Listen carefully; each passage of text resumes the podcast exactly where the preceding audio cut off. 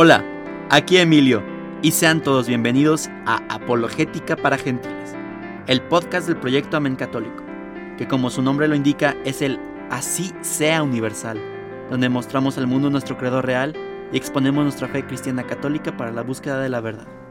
Así que, si eres uno de los que está interesado en descubrirla, súbete al barco con nosotros y surquemos juntos a un nuevo horizonte. Chicos de la audiencia, ¿cómo están? Espero que estén bien otro episodio más aquí juntos.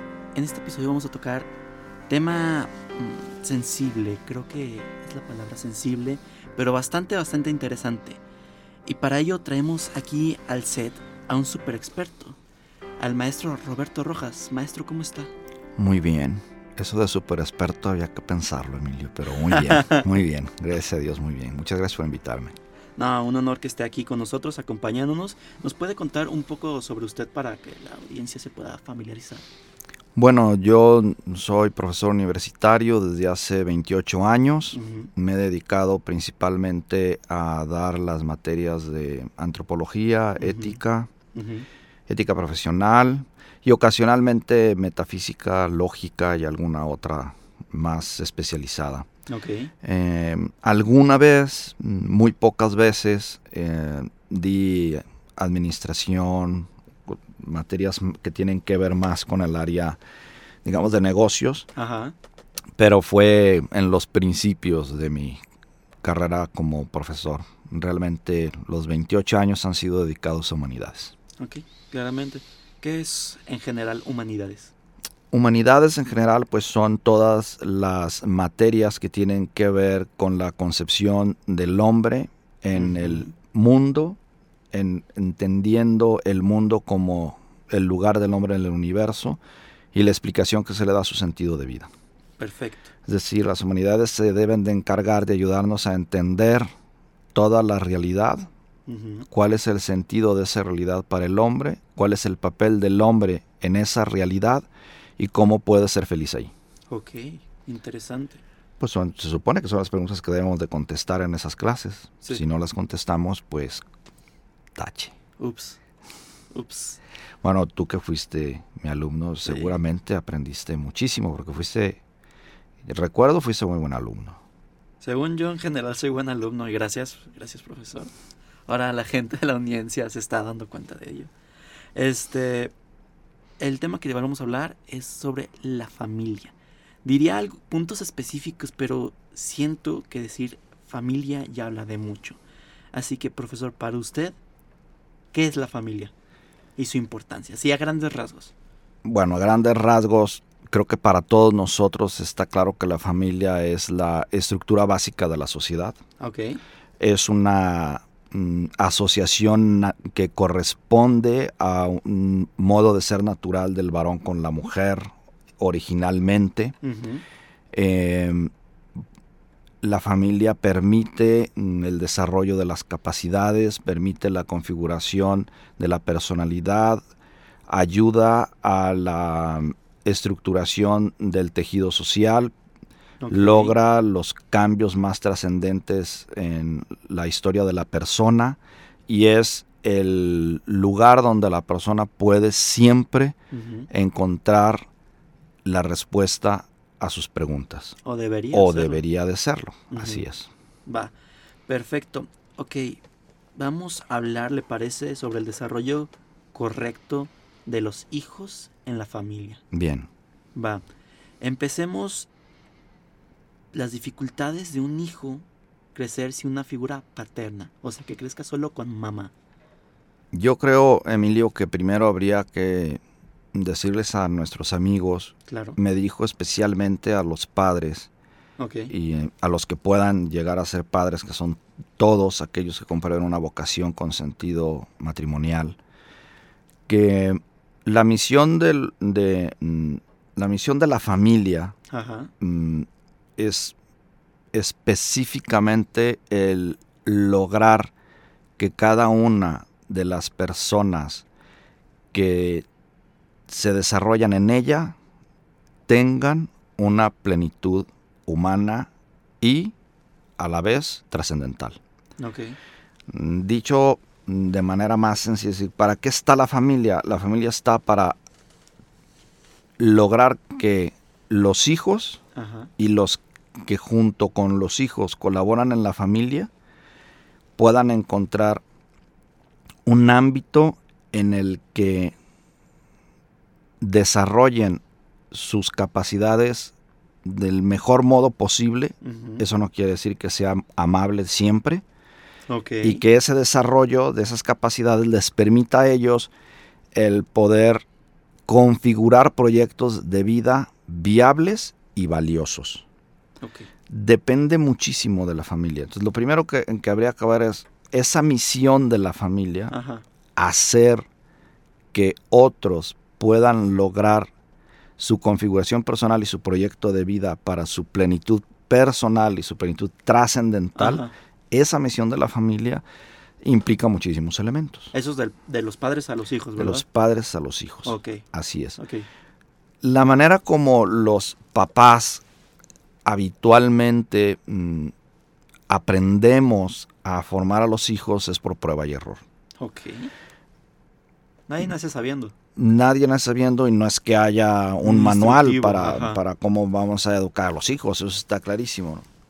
Eh, pero todos los papás tenemos bien claro que dentro que entre esa prueba y error suele haber algunos elementos que saltan a la vista por los que todos vamos en común. Es decir, ejemplo, todos los papás sabemos que hay que buscar la madurez de los hijos.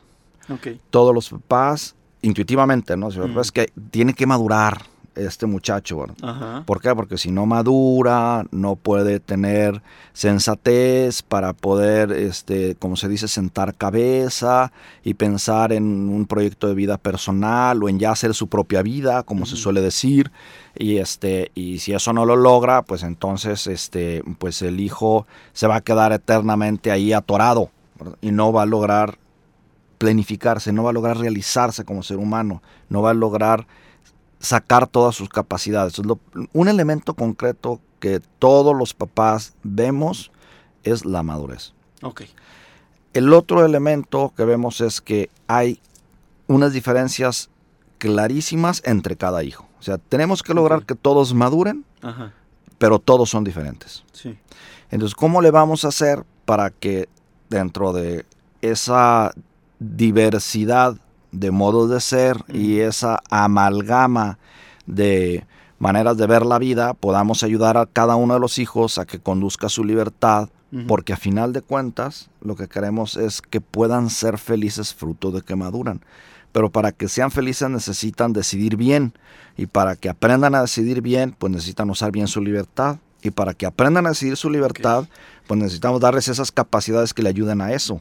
Ok. Y esas capacidades todos los papás sabemos que se llaman virtudes. El desarrollo de esas capacidades se logra por las virtudes. Entonces ya tenemos algunos elementos que se van asomando, ¿no? La madurez, la diversidad de los hijos, tenemos las virtudes, tenemos esa, ese, un ambiente en el que entonces está la casa, el ambiente, la madurez, la diversidad. Pero en los hijos, vamos viendo, a ver, un elemento es la madurez, otro elemento son las virtudes. Eso está clarísimo. Ya dos pequeñas cositas que empezamos a ver. Tú mismo, tus compañeros, tus amigos pueden distinguir, todas las personas que nos escuchan pueden distinguir entre una y otra persona distintos grados de madurez de modo evidente. O sea, no se necesita saber prácticamente, tener un poco de experiencia, de conocimiento de las personas para poder visualizar algunos rasgos por los que uno dice, fulano es más maduro y fulanita de tal es menos madura o viceversa. ¿Es necesario formar una familia para desarrollarse plenamente como humano? Bueno, mm, es una de las estructuras que más ayuda. Ok.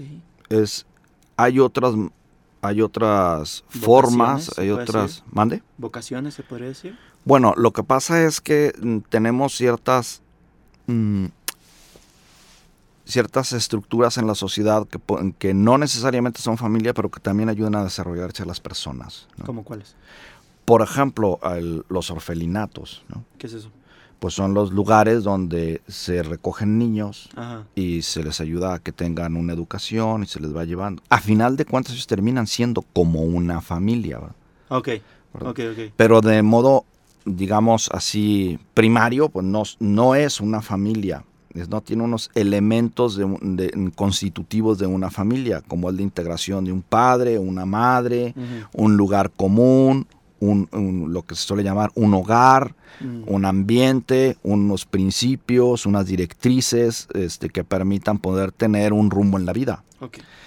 Eh, hay otras este, eh, instituciones que, mm, que permiten esto independientemente, como decíamos ahorita, los orfelinatos. Pues hay personas que de buena voluntad van logrando, van logrando, digamos, recoger a algunos niños y les van dando educación. Por ejemplo, los niños del Padre Cuellar en México, en la ciudad de Guadalajara, Ajá. pues es una institución que ha hecho muchísimo bien, ¿no? Ok. Entonces, ese tipo de, de- de instituciones ayudan muchísimo, no son, digamos, de una manera tradicional una familia, pero terminan siendo una gran familia. Ok.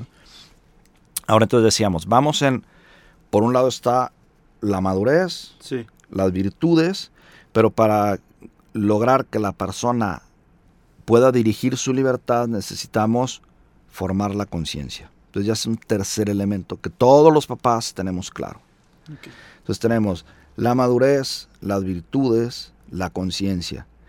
Y esa conciencia necesita unas directrices en las cuales pueda dirigirse para actuar, es decir, ¿cómo va a saber la conciencia cómo actuar de una manera u otra? Pues porque tiene unos valores.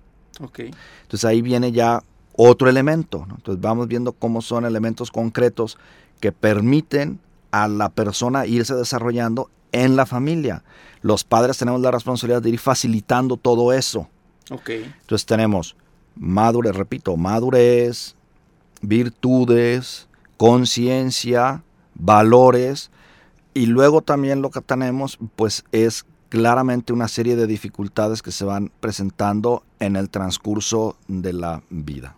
Déjame hacer, Emilio, una analogía, a ver si con eso me puedo explicar un poquito mejor. Con un barquito. Un barquito. Vamos a suponer que cada hijo es un barquito.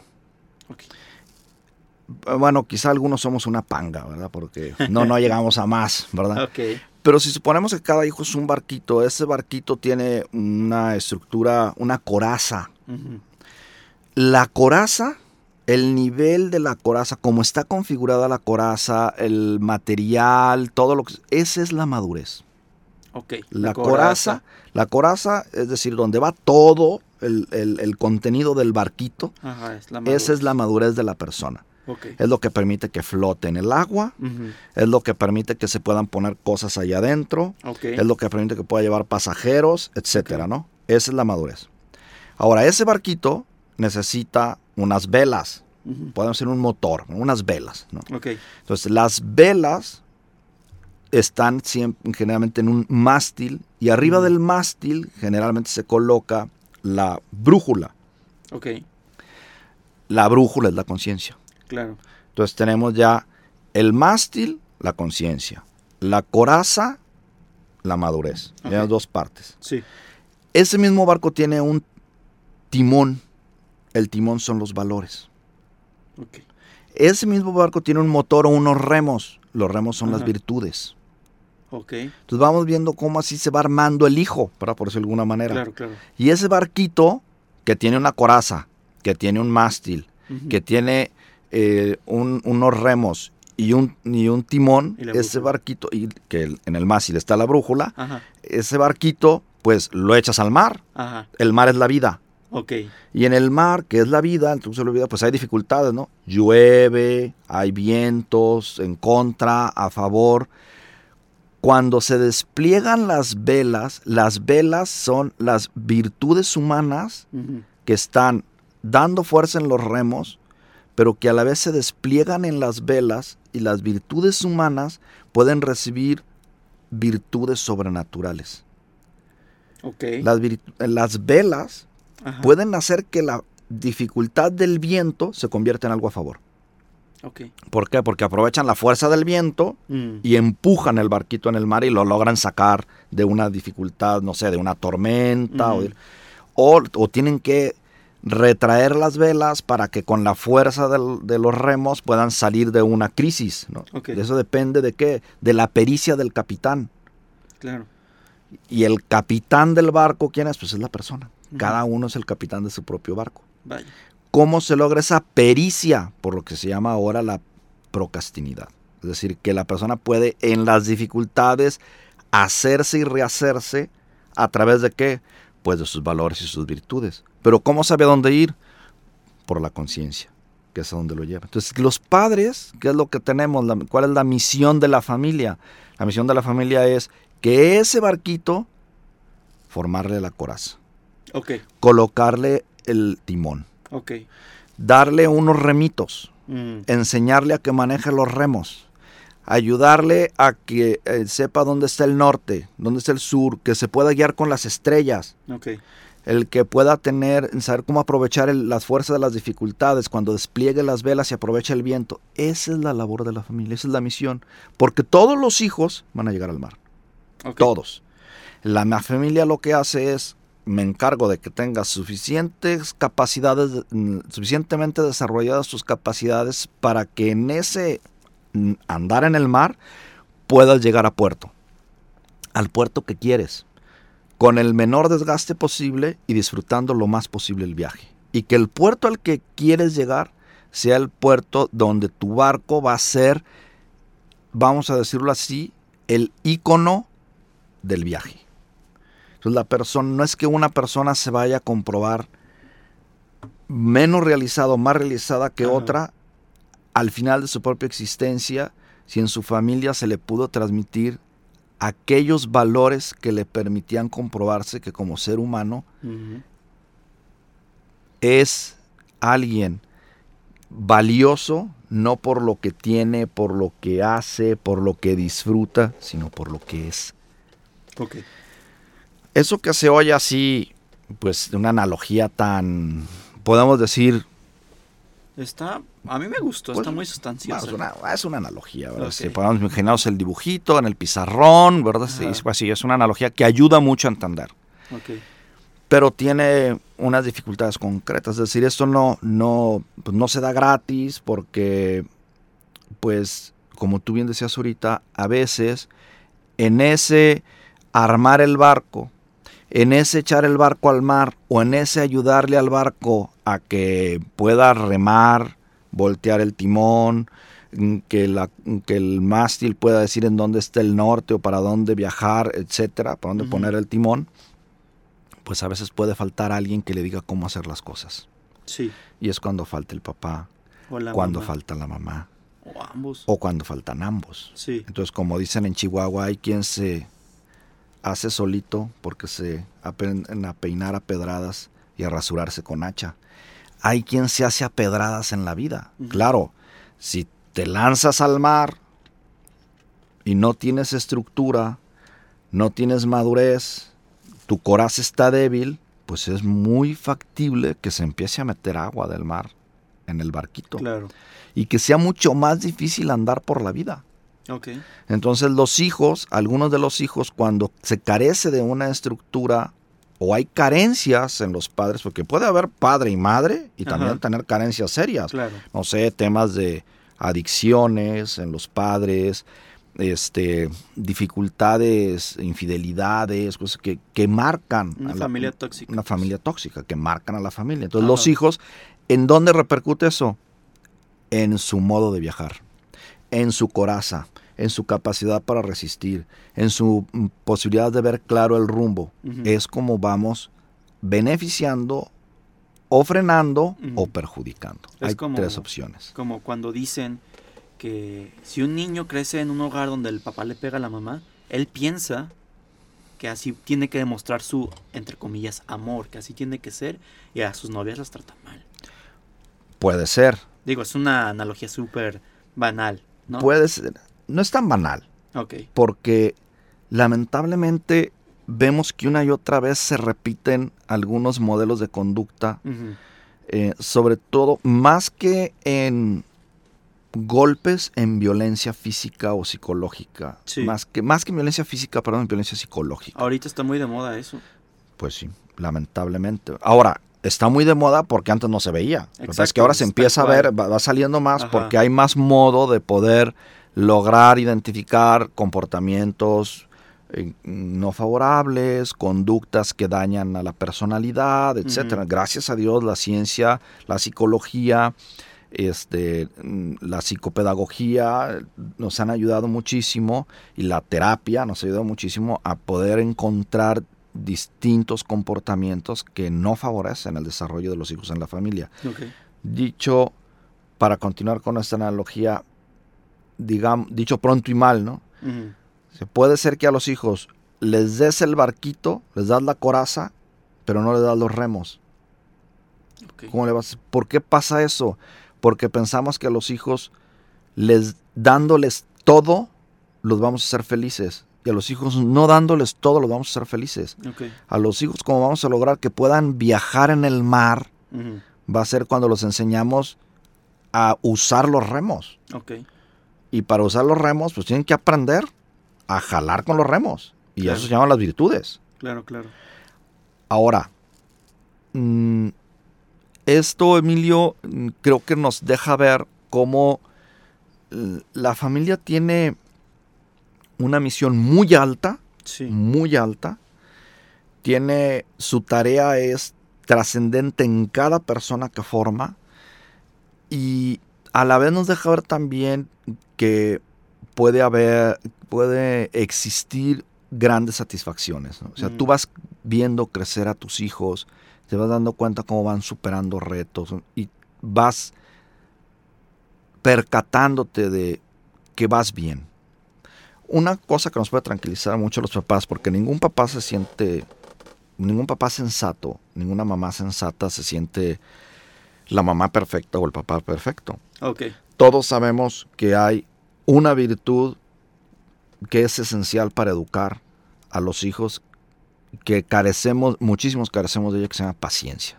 O sea, la, la virtud de la educación es la paciencia. Mm. Y cuando nos falta la paciencia, que es muy seguido, porque empezamos a pegar de gritos, se nos va el control personal, pues ya nos damos cuenta que estamos perjudicando al hijo, este, y ya no sabemos cómo repararla. Pero hay una cosa que nos puede consolar mucho, y es que los hijos están hechos a prueba de sus padres. Y eso está comprobado. Porque los hijos tienen una gran capacidad para poder mm, asimilar las cosas buenas de los padres y minimizar las cosas malas de los padres. Eso, claro, cuando la conducta del padre o de la madre es muy mala, pues eso no se logra, ¿verdad? Pero cuando es, eh, digamos, cuando tiene un comportamiento ordinario de ratos algunos ratos malos y normalmente ratos buenos. El hijo ve la lucha y todo. El hijo termina comprendiendo que su papá hizo lo mejor que pudo, que su mamá hizo lo mejor que pudo, que dio lo mejor que tenía a su alcance por eso se dice, los hijos están hechos a prueba de los padres. Y los hijos también aprenden muchísimo de las luchas de los padres. Por eso es muy importante que los padres aprendamos a decirles a los hijos de vez en cuando, pues me equivoqué, perdón, discúlpame, la regué. Oye, es que, no sé, ¿verdad? Se me pasaron un poquito las copas, eso no se debe hacer, ¿verdad? Este, de pasarse un poquito las copas a ser alcohólico, podemos ver la gran diferencia, ¿verdad? Claro. La, la, destrucción que puede provocar en la psicología de un hijo ver a un padre perdido en el alcohol, la desconfiguración entre valores y virtudes que provoca ver hacia el papá es enorme. Okay. Entonces por eso es importante algunas cosas en los papás. O sea, ya dijimos ahorita cómo desarrollar a los hijos, pero también tenemos que ver que en los papás hay algunos elementos relevantes para poder formar bien en la familia. Y el primero de ellos es saber tener paciencia. El segundo de ellos es la integridad de la vida de los padres, la lucha por la integridad de la vida. Lo que puede hacer más daño a la configuración de la autoestima de los hijos son las asintonías en el comportamiento de los padres.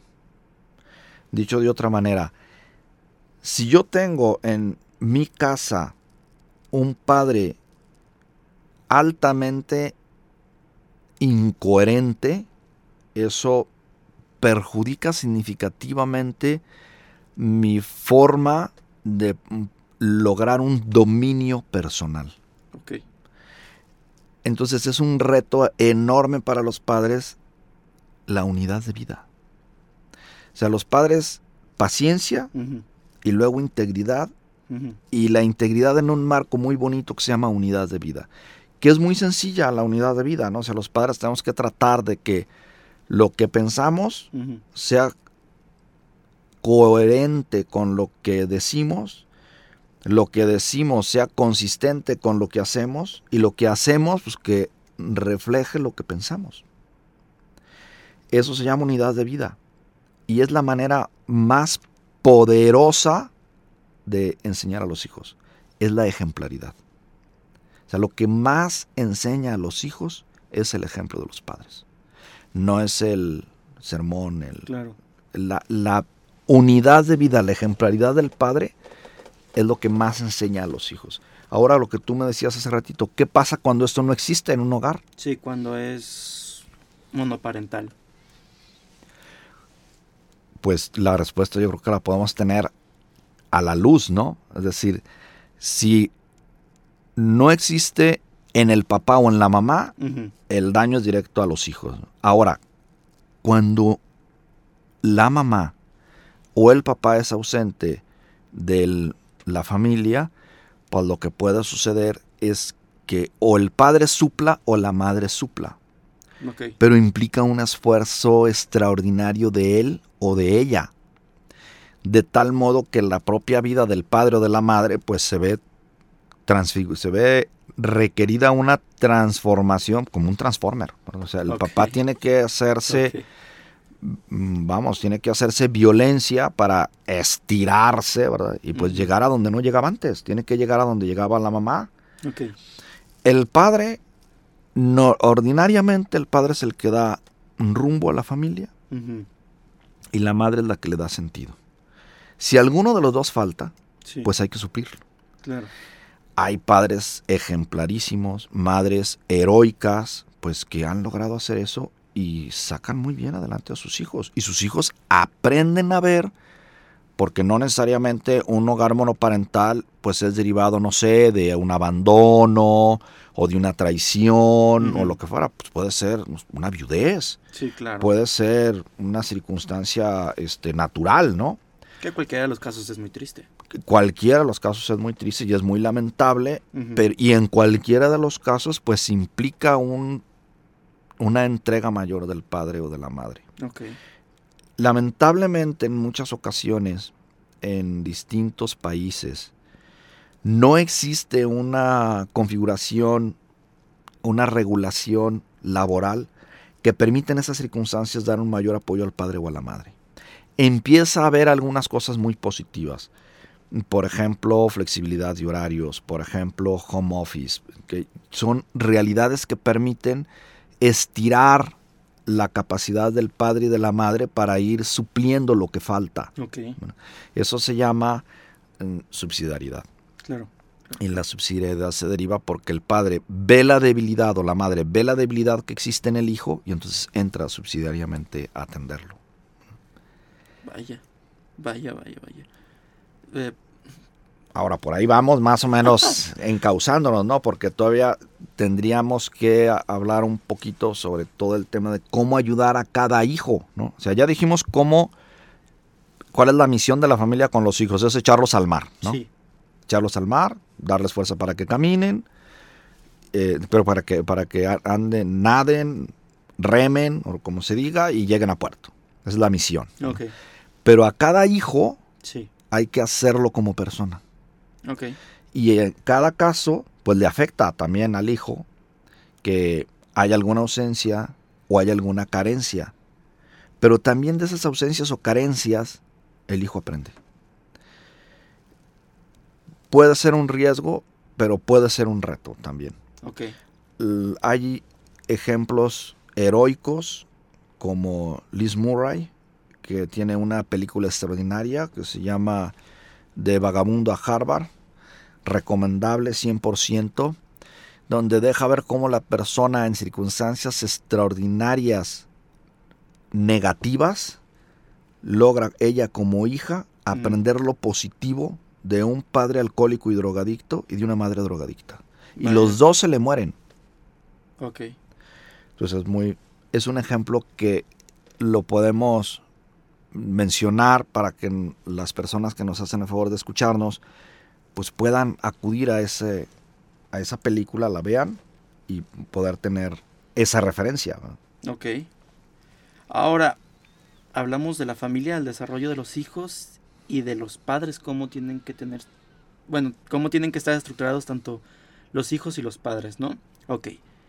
¿Cómo beneficia o perjudica el desarrollo de un niño ante la sociedad? Pues es determinante. Los que nos están escuchando, este, este programa se graba en México. Ujú. El- el- la descomposición del tejido social que tenemos aquí en México es fruto precisamente de una falta de buena estructura familiar. Aunque tenemos muchos valores familiares en México, cuando los valores de referencia que se dan en la familia a los hijos no son los valores que los hagan mejores como personas, sino que los destruyen, los hijos toman modelos de vida que los hacen perderse en su propia existencia. Que tenemos ahorita, por ejemplo, la cultura del narcotráfico. Sí. Los hijos la adoptan como una forma de vida viable. Y, es, y nunca ha sido ni será una forma de vida viable destruir al otro. Porque Claro. va contra un principio elemental, ¿no? Que no hagas a los demás lo que no quieras que te hagan a ti mismo. Claro. Entonces, el, ¿qué es lo que provoca el desarrollo de los hijos en la familia respecto a la sociedad? Pues provoca todo. En la familia se rehace la sociedad o se destruye la sociedad. Es el núcleo celular principal, ¿no? Definitivamente. Ahí es donde aprenden a hacer y deshacer cosas. Y de nosotros como padres o de ustedes como hijos, pues también depende el que nos de nosotros como padres ayudarles y de ustedes como hijos ayudarnos a ayudarles. Porque Claro, a veces los claro, padres no nos dejamos que nos digan cosas. Y es muy importante que los hijos nos digan, pues yo creo que esto te falla. Y nos cuesta mucho trabajo los papás, pero Qué nos viene muy bien. Qué difícil. Pero- no, sí, qué difícil, pero pues O sea, llegar y decirle pues, a, tu- a alguno de tus papás. O sea, ¿qué tal que ellos estén entregando lo más que pueden y decirles, "Te siento, yo siento que, es- que esto me falta? Es que esa es la frase. No es decirle tú haces mal esto, sino decirle me falta esto y quisiera quisiera que me ayudaras a esto. Entonces el papá sí puede ver que eso no lo puede dar porque se come- porque tiene una conducta viciosa o porque es que quisiera que estuvieras más con nosotros, que le dijera una hija a su papá, ¿por qué no estás más con nosotros, papá? Trabajo muchas veces, ¿no? Que es bueno, que eso pero no ayuda, ¿no? O sea, con los hijos hay que estar. Los padres necesitamos dedicar tiempo, el mayor tiempo posible que nos permitan nuestras ocupaciones, pero estar con la familia. La prioridad es la familia. Y entonces hay que, lo que nos estamos jugando es el futuro de la sociedad. He escuchado muchas veces, quien deja a la familia por el trabajo, no merece ninguno de los dos. Muy buena frase. No merece ninguno de los dos. Para cerrar con el tema de las preguntas, ¿cómo podríamos tomar de ejemplo a la Sagrada Familia? Digo, esto es un podcast de apologética en general. Pues yo creo que con la Sagrada Familia tenemos el icono de modelo de familia, ¿no? Ok. Es decir, tenemos un padre providente y justo, que bueno, padre providente y justo es un padre justo, acordémonos que en el Antiguo Testamento se refiere a la santidad, un padre santo que luchaba por la santidad, esa integridad de vida, esa unidad de vida dirigida con valores trascendentales, Ok. San José. Claro. Tenemos una madre plena de gracia, la Santísima Virgen, y bueno, tenemos al Hijo de Dios, ¿verdad? Yo- oye, pues es que podemos decir, ah, pues qué fácil así, ¿verdad? Bueno, no, no tan fácil, bueno, porque ellos nos enseñan a ver que, uno, toda la realidad de la familia es providencia de Dios. Entonces debemos de estar confiados en la providencia de Dios, que no hay realidad en la familia que no pueda tener una explicación delante de Dios y tiene un porqué. Dos, que todo en la familia tiene un plan de Dios. O sea, todo en la familia tiene una explicación y tiene un plan concreto que hay que tratar de encontrarlo en la oración. Los padres debemos de tener una, a la Sagrada Familia lo que nos deja ver es, debemos de tener una profunda vida interior los padres para que en esa pregunta, en esa respuesta que les da Jesucristo a sus padres cuando lo encuentran en el templo, le dice, pues ¿por qué me buscaban? Yo tengo que entender las cosas de Pues mi padre. sí. Un poquito, ¿con qué no se enteraron Mm, de a qué vengo? Sí. pues de igual manera nos podría pasar a los padres cuando no tenemos, mm, digo, no es que les haya pasado a San José y a la Santísima Virgen por no tener vida interior, por supuesto que no, tenían y tienen una profundísima vida interior. Pero los padres de repente podemos pensar que los hijos son más nuestros que de Dios. Ok. Y los hijos primero son de Dios. Y hay que cumplir ese plan de Dios que tiene para los hijos. Entonces la familia, ¿qué nos da la, Sagrada Familia? Nos da el reflejo de un querer de Dios en su providencia. La existencia de nuestra familia. Dos, la realidad de un plan de Dios en nuestra familia. Y tres, que para poder llevar la familia en ese plan de Dios, los padres necesitamos tener una profunda vida interior a través de vida de oración. Y en esa oración vamos a encontrar las directrices, los consejos, las inspiraciones o propósitos que nos permitirán ir llevando a nuestros hijos y corregir nosotros nuestras conductas para cumplir el plan de Dios, para cumplir la misión de la familia respecto al reino de los cielos. Interesante, interesante. Bueno, llegó la hora del cierre y con qué cerramos. Mire, profe, nosotros cerramos con un reto. Lo pongo yo, el mío primero, y después pone usted el suyo para que vea como un ejemplo, ¿no? Mi reto también es que mi reto forma parte de los saludos finales. ¿Cómo está eso? Normalmente saludamos a una persona del público de nuestra audiencia al momento del cierre, ¿vale? Tanto repetición, ¿no? Mi reto es que saluden como hijos a sus padres. Que no los tengan en el abandono. Y me refiero a saludo de hola y de despido. Buenas noches. Gracias. Tenerlos presentes y decirles que los quieren. Ese es mi reto de este episodio para ustedes. Profesor, el suyo. Pues yo creo que el dedicar tiempo en la oración para ver qué Dios quiere de cada hijo. Vaya. Creo que es un mega reto para los padres porque muchas veces confiamos más en nuestras fuerzas que en las fuerzas de Dios. Claro. Y no nos vaya a suceder como aquel que aquella madre de familia que llega con un santo y le decía, es que viera yo cómo le hablo a mis hijos de Dios y no me entienden. Mm. Y entonces aquel buen sacerdote le dijo, pues ahora háblele a Dios de sus hijos y ya verá cómo si le entienden. Ok. Y creo que ese puede ser nuestro reto. Hablarle a Dios de nuestros hijos para ver qué nos dice Dios de cada uno de nuestros hijos. Perfecto. Agradezco a Cabina por el tiempo, a Maya Ruiz por la producción dentro de Cabina, a todos ustedes que nos están escuchando desde todas partes del mundo. Por favor, escríbenos en nuestras redes sociales, ya las conocen, Instagram, Facebook, Twitter. en Instagram nos pueden encontrar como amen.católico, en Facebook como amen católico y en Twitter como amen.ctc.